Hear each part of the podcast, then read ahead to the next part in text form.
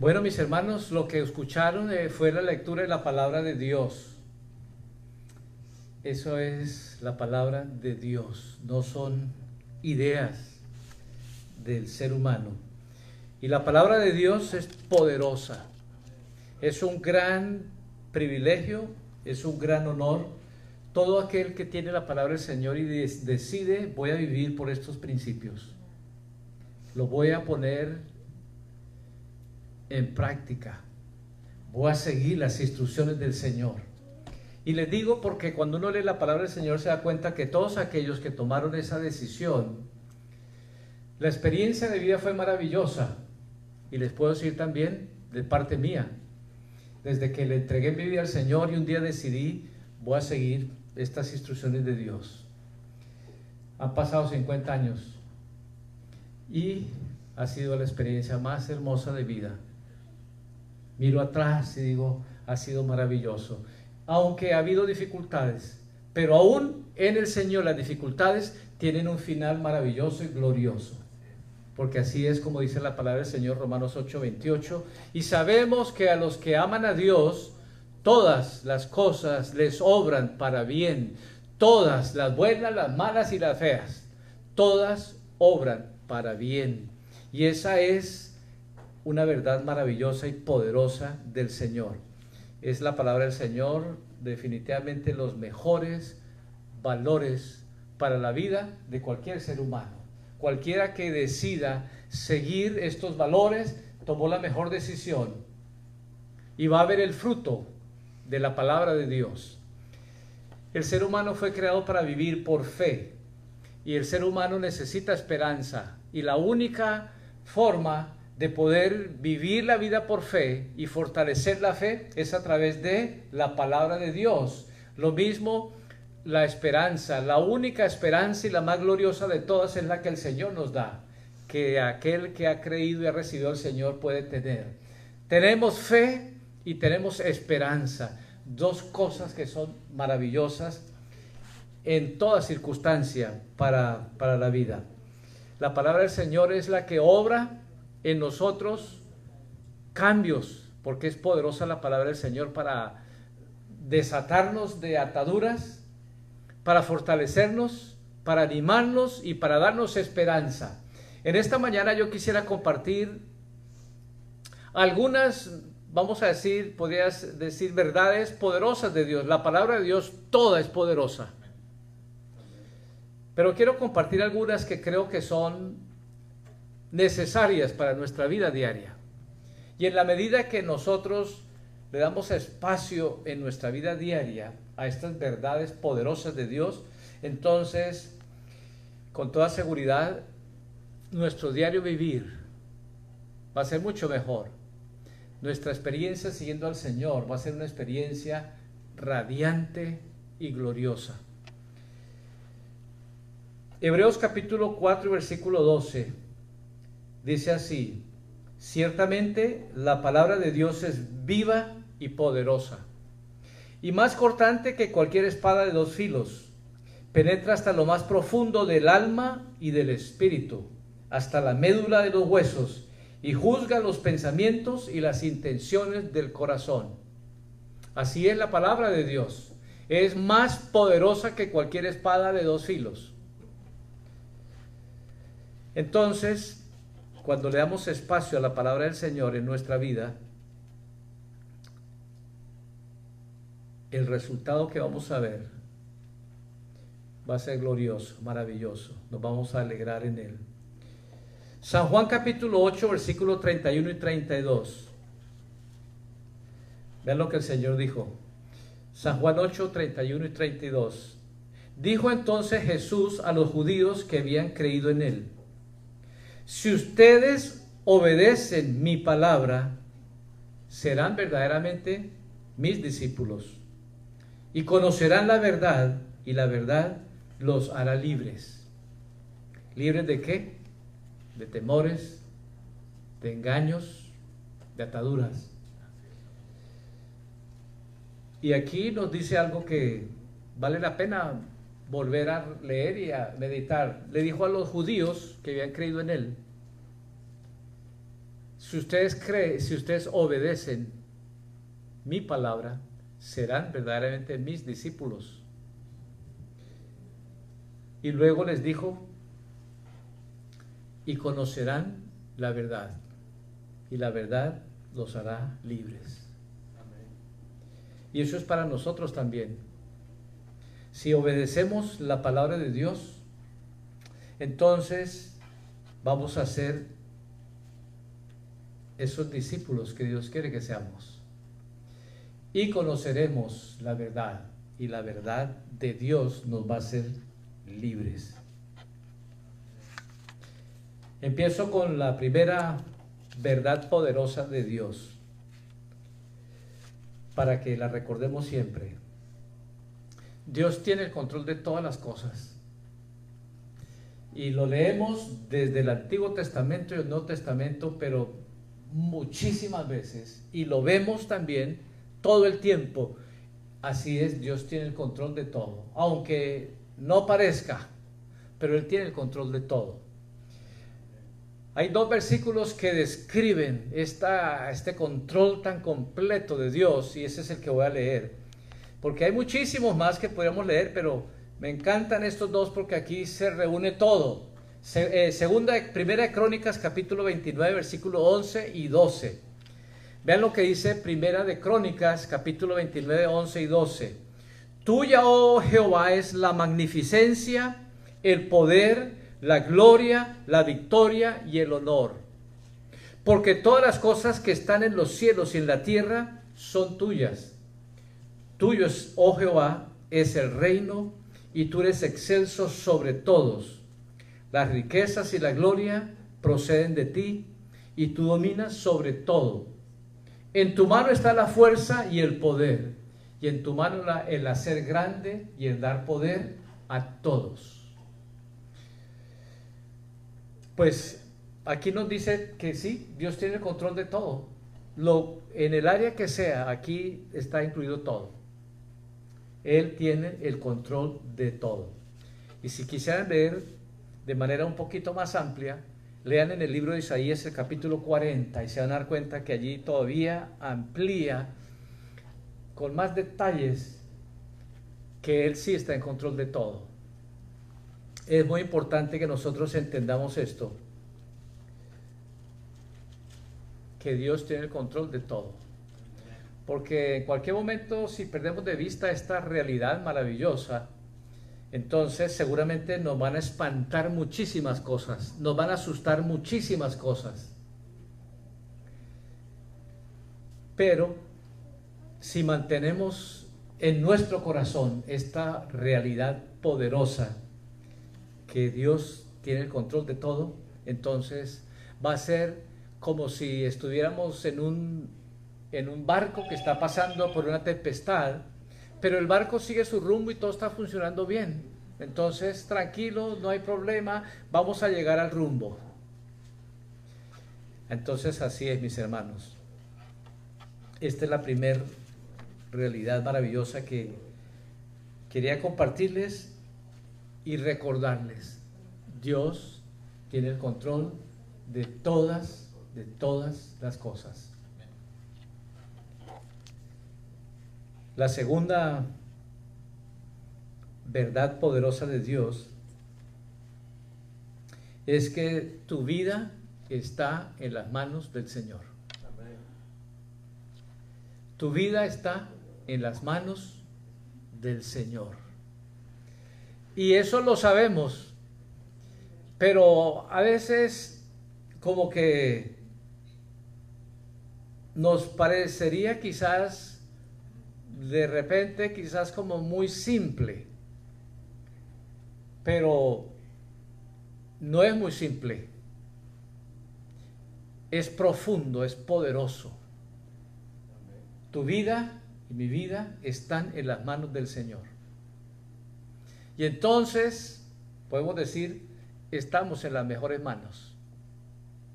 ¿Qué está pasando a mi alrededor? No importa, estoy en las manos del Señor.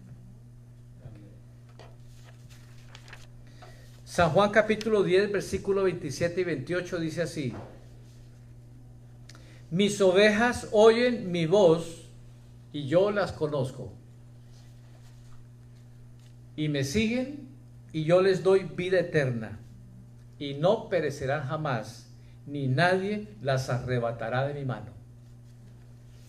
Mis ovejas, tú le has entregado su vida a Cristo, eres oveja del Señor.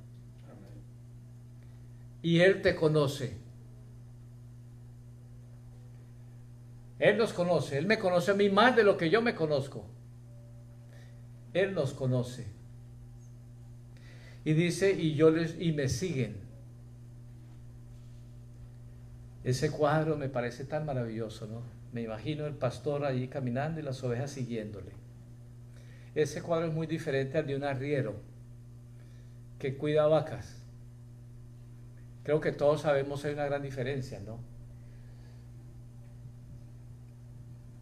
Un arriero, ese no, las vacas no lo siguen, las tiene que arriar y las tiene que gritar y golpear y azotar con lo que encuentre y hacerlas caminar y hacerlas ir para donde él quiere. Eso es así, ¿no? A la brava, ¿no? Y los caballos que usan los arrieros están entrenados hasta para morder las vacas, ¿no? Y hacerlas moverse, ¿no? Todo, y espantarlas y todo eso, ¿no? Qué maravilloso que el Señor no es arriero, sino es pastor. Aunque de repente por ahí nosotros todavía no nos parezcamos muy ovejas. Pero Él es el pastor. Y está llamándonos que somos sus ovejas para que le sigamos. Y dijo, y yo les doy vida eterna. Y dijo, yo les doy vida eterna y jamás perecerán. Y nadie las arrebatará de mi mano. Entonces, tranquilos mis hermanos. Usted y yo estamos en las mejores manos, estamos en las manos del Señor. Y no importa, aquí dice, no importa, nadie se la va a arrebatar al Señor. Estaremos en sus manos. Todo, todo, todo el tiempo. El Salmo 91, versículo 1 al 4 dice así, el que habita al abrigo de Dios morará bajo la sombra del Omnipotente. Diré yo a Jehová, esperanza mía y castillo mío. Él es mi Dios, en quien yo confío. Él te libra del lazo del cazador y de la peste destructora. Con sus plumas te cubre y debajo de sus alas estás seguro.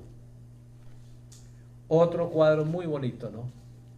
Nos cubre bajo sus alas y estamos en el mejor, el mejor lugar, cubiertos por las alas maravillosas y poderosas del Señor. Entonces Dios está en control de todas las cosas. No perdamos de vista esta realidad maravillosa. La segunda es que tu vida y mi vida están en las manos de quién? Del Señor. No dependemos de cuestiones de suerte, ni dependemos de alguien más no importa dónde estamos, no importa las circunstancias en las que estemos viviendo, estamos en las manos del Señor y Él tiene el control de todo. Y Él obra y Él interviene en su tiempo y a su manera y siempre es mejor. Estas son verdades poderosas que no debemos de en ningún momento perder de vista. La tercera verdad poderosa del Señor es que las pruebas son parte natural de la vida. Para ser victoriosos hay que enfrentar situaciones. Las pruebas son parte natural de la vida. Llegaron a ser parte natural de la vida, pero nunca fueron parte del plan original de Dios. Entonces, leímos en San Juan capítulo 16, versículo 33 y lo voy a volver a leer, dice así, San Juan 16, 33. Estas cosas yo les he hablado para que en mí tengan paz. En el mundo van a tener aflicción, pero confíen, yo he vencido al mundo. Hay que volverlo a leer porque aquí dice, en el mundo vamos a tener qué? Aflicción. Y en el Señor, ¿qué vamos a tener? Paz. En Él vamos a tener paz. En el mundo vamos a tener aflicción. Si alguien te dice, pues lea la Biblia y entregue su vida al Señor y tus problemas se acabarán de una vez y Dios te va a dar esto y aquello allí más allá, pues no, el Señor dice, en mí tendrán paz. Aunque en el mundo van a tener aflicción, pero tranquilo, en mí tendrán paz y confíen. Yo he vencido el mundo. Acá no dice confíen, que yo voy a quitar todas las aflicciones. Aquí dice confíen, yo he vencido. Y entonces nosotros vamos a ser en el Señor también vencedores. Estas cosas les he hablado para que en mí tengan paz. En el mundo tendrán aflicción, pero confíen, yo he vencido al mundo. Primera de Pedro capítulo 4 versículo 12. Primera de Pedro 4:12 dice, amados, no se sorprendan del fuego de prueba que les haya venido, como si algo extraño les estuviese aconteciendo. Es decir, es normal, es natural que sucedan estas cosas, pero igual el Señor dijo, en mí tendrán paz, en medio de las tormentas, en medio de lo que sea, y confíen que el final va a ser maravilloso porque yo he vencido. Otra verdad maravillosa que hay que recordar, que hay que mantener siempre en nuestros corazones, mantenerla presente, mantenerla en perspectiva en nuestro corazón. Hay un versículo que me encanta tanto, lo leímos, y describe, define lo que sucede en el mundo. Vivimos en un mundo que está perdido, que está en oscuridad, que lo que domina es la injusticia, que es malo. Así estamos viviendo en ese mundo. Y es lo que el Señor dijo, en el mundo tendrán aflicción, porque pues así es como está el mundo, ¿no? La mayoría o muchos en nuestro mundo de hoy, pues no hacen la voluntad de Dios, no aman a Dios, están lejos de Dios. Isaías capítulo 24, versículos 4 al 6. Dice así en la nueva versión internacional. La tierra languidece y se marchita. El mundo se marchita y desfallece. Desfallecen los notables de la tierra y la tierra yace profanada y sufre pisoteada por sus habitantes. Porque han desobedecido las leyes de Dios, han violado los estatutos, han quebrantado el pacto eterno, por eso una maldición los consume y los culpables son sus habitantes. Lean el resto del capítulo, Isaías capítulo 24, y se van a dar cuenta que todo con más detalle va a decir lo que está pasando y ahí va a decir eh, quién es el que le abrió la puerta a todas estas cosas y a su vez quién es el que puede cambiar todo esto. Isaías capítulo 24, léanselo en esta semana, porque aquí nos responde a tantas eh, inquietudes que a veces la gente tiene y a veces hasta nosotros mismos, ¿no? muy común, por ahí me dicen, y bueno, pues si Dios es amor, y si Dios es amor, ¿por qué esto? ¿Por qué aquello? ¿Por qué lo otro? Y de alguna forma como que culpan es a Dios por lo malo que está pasando. Aquí nos dice exactamente que es lo opuesto, que lo que Dios ha querido es algo mucho mejor, pero aquí dice el ser humano ha abierto puertas.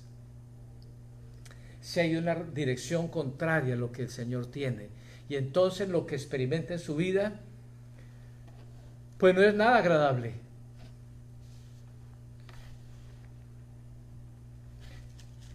Así que mis hermanos, las pruebas, las dificultades son una parte muy natural de la vida.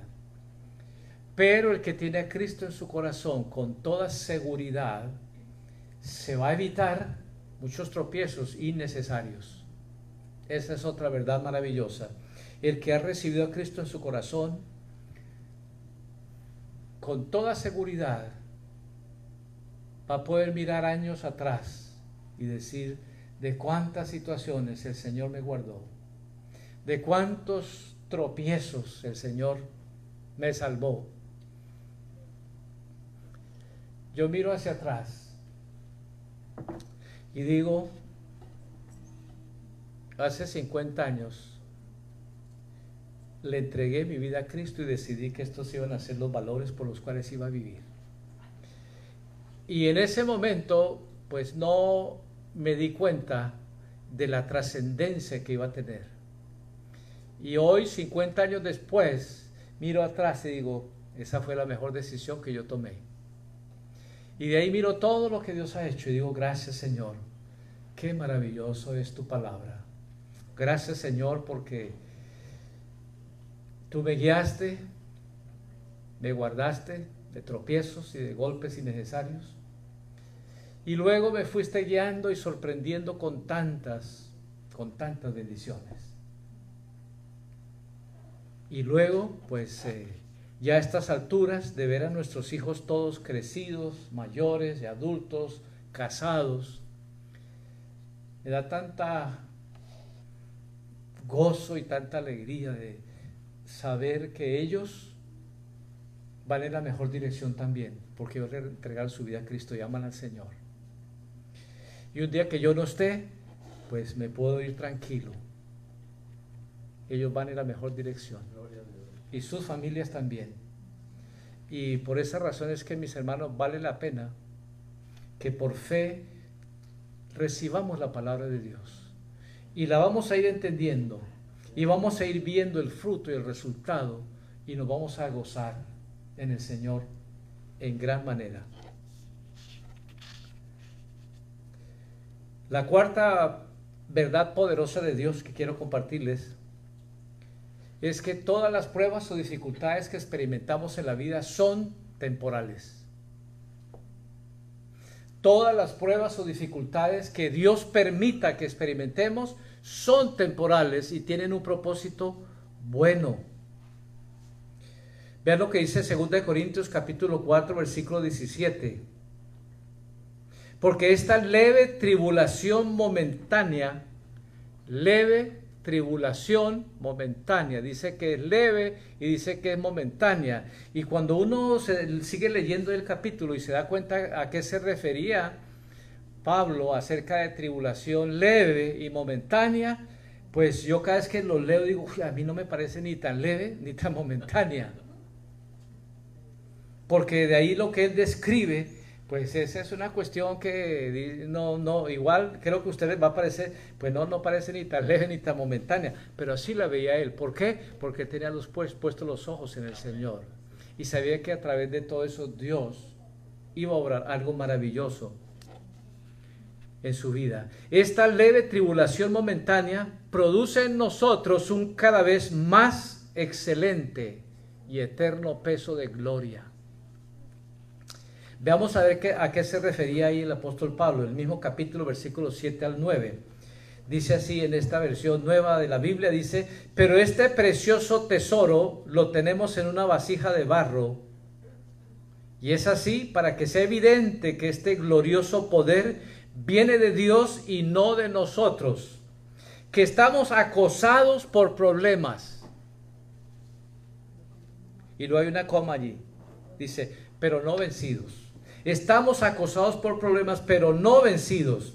Enfrentamos grandes dificultades, pero no nos desesperamos. Nos persiguen, pero Dios no nos abandona nunca. Nos derriban, pero no nos pueden destruir. Y es interesante porque hay una coma donde dice, estamos acosados de problemas, es decir, llenos de problemas. Y hay una coma. En la literatura, en la gramática, esa coma dicen que es el equivalente en la música a lo que le llaman pausa. Esa es lo que hay que hacer. Estamos con problemas, sí, hacemos una pausa, sí, es una realidad. Y la coma es esa pausa que nos completa después la frase, la coma no termina una frase nunca. Sí, acosados por dificultades, pero no vencidos. Enfrentamos grandes dificultades, pero no nos desesperamos. Nos persiguen, coma, pero Dios no nos abandona nunca. Nos derriban, pero no nos pueden destruir. Que esta coma sea esa pausa que nos conecta con lo que sigue. Y no que nos quedemos ahí. ¡Ay, lleno de dificultades! Y yo amo al Señor y leo la Biblia y oro y esto y aquello. Sí, está bien todo eso. Pero es que ahí no termina todo. Lleno de dificultades, pero no desesperados. Acosados por problemas, pero no vencidos. Nos persiguen, pero Dios no nos abandona nunca. Nos derriban, pero no nos pueden destruir. Entonces, que la coma no nos desconecte el resto, ¿no? que fácilmente nuestra inclinación natural nos quedamos de lado. ¡Ay, ve lo que está pasando! Y como que se nos acabó el mundo. No, no, no, sígale leyendo ahí conecte el resto ahí, que como hace la comita y la pausa, lo que está pasando, pero vea lo otro. Entonces, no te quedes ahí, vea lo otro. Y a eso es lo que se refería el apóstol Pablo. Por eso es que decir que acosado de problemas, dice, esta leve tribulación.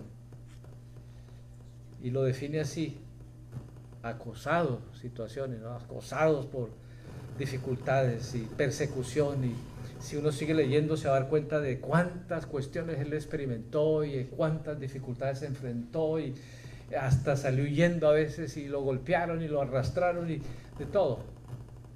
Pero él dice, pero no vencido, no derrotado, no solo.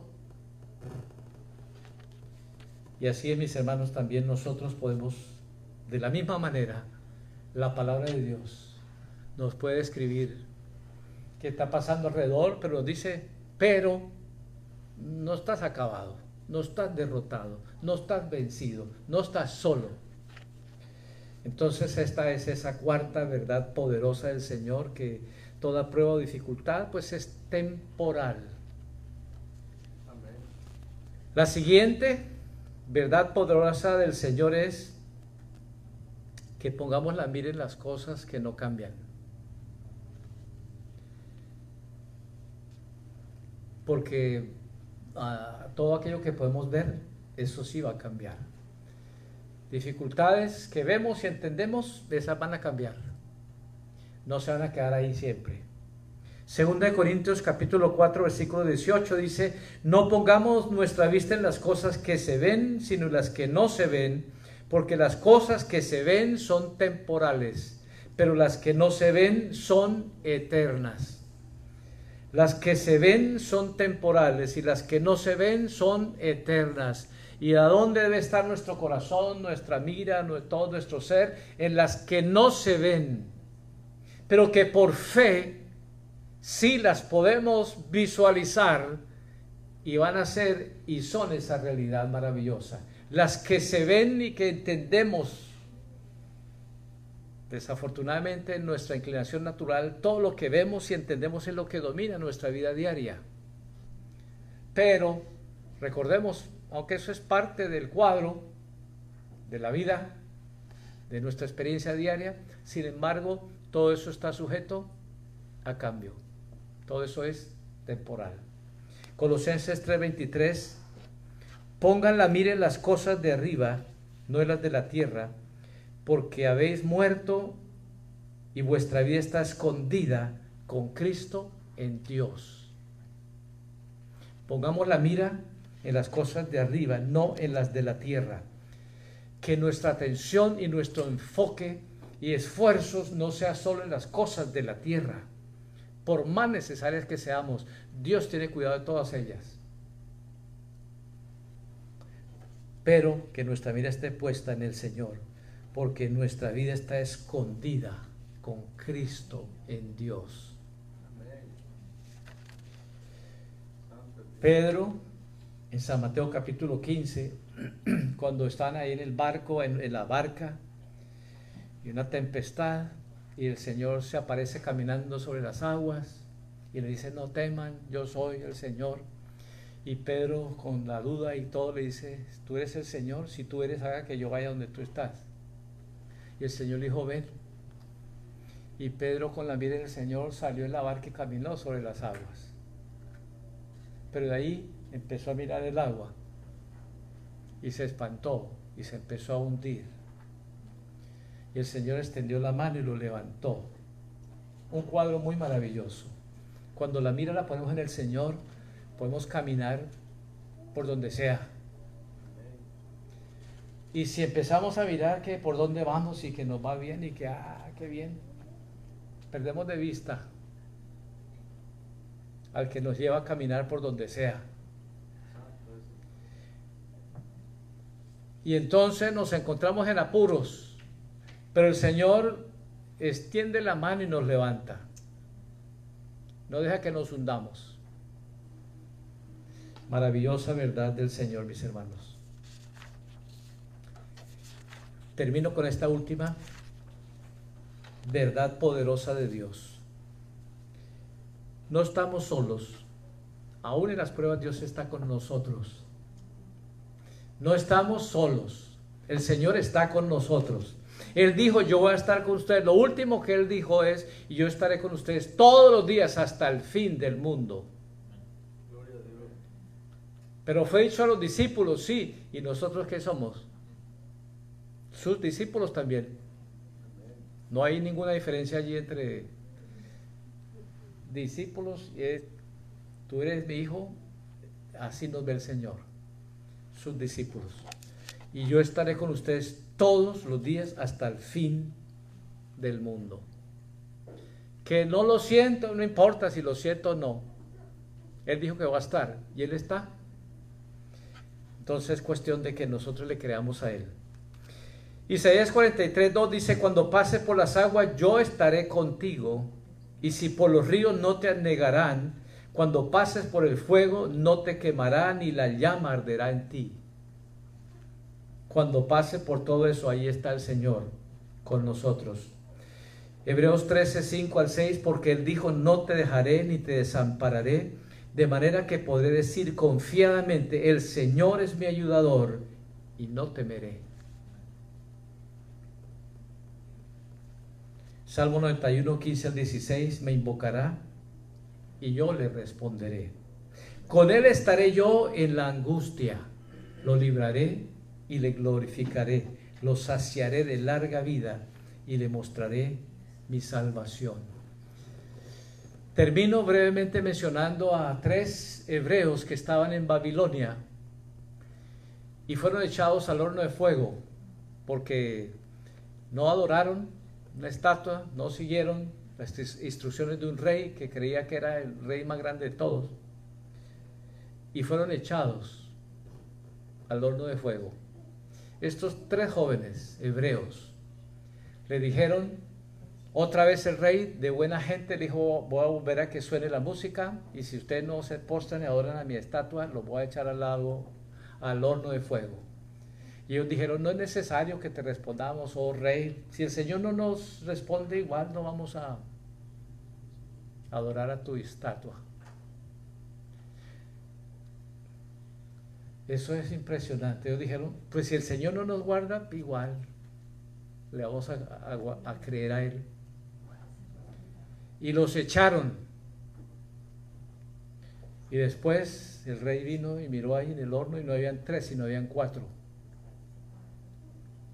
Y dijo, el, el cuarto es como el hijo de los dioses. Era el Señor, el Todopoderoso. Allí está en el horno con ellos. Conclusión, aún en el horno Dios estará con nosotros siempre. Amén. Pueden ponerse de pie, mis hermanos. Démosle gracias al Señor.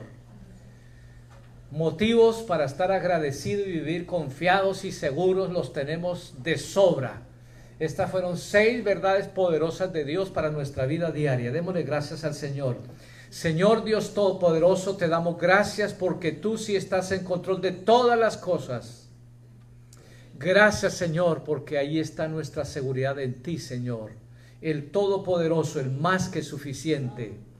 Gracias Señor también te damos porque sabemos Señor por tu palabra que tú, Señor, estás con nosotros, que nuestra vida está en tus manos, Señor. Gracias, Padre, porque tú has dicho en tu palabra que nadie las arrebatará de tu mano. Gracias, Señor Dios Todopoderoso, porque todas las dificultades, las pruebas, Señor, son parte natural de la vida. Y lo que tú permitas, lo permite con un propósito bueno. Gracias, Señor, te damos. Gracias, Señor, te damos porque tú, Señor, establece tiempos y toda dificultad o prueba, Señor, tú le has establecido tiempos y en su tiempo, Señor, dejarán de ser. Gracias, Señor, porque no son permanentes, son temporales. Y también, Señor, de tu mano podemos decir son leves, porque tú eres mucho más grande que cualquier dificultad que yo esté enfrentando. Gracias, Señor, te damos por extender tu gracia extender tu misericordia sobre cada uno de tus hijos. Te amamos, Señor, y te agradecemos por coronarnos cada día con tantos de tus favores y de tus beneficios. Por tu gracia y por tu misericordia. Gracias te damos, Padre, en el nombre de Jesús. Amén. Amén. Gracias al Señor, mis hermanos.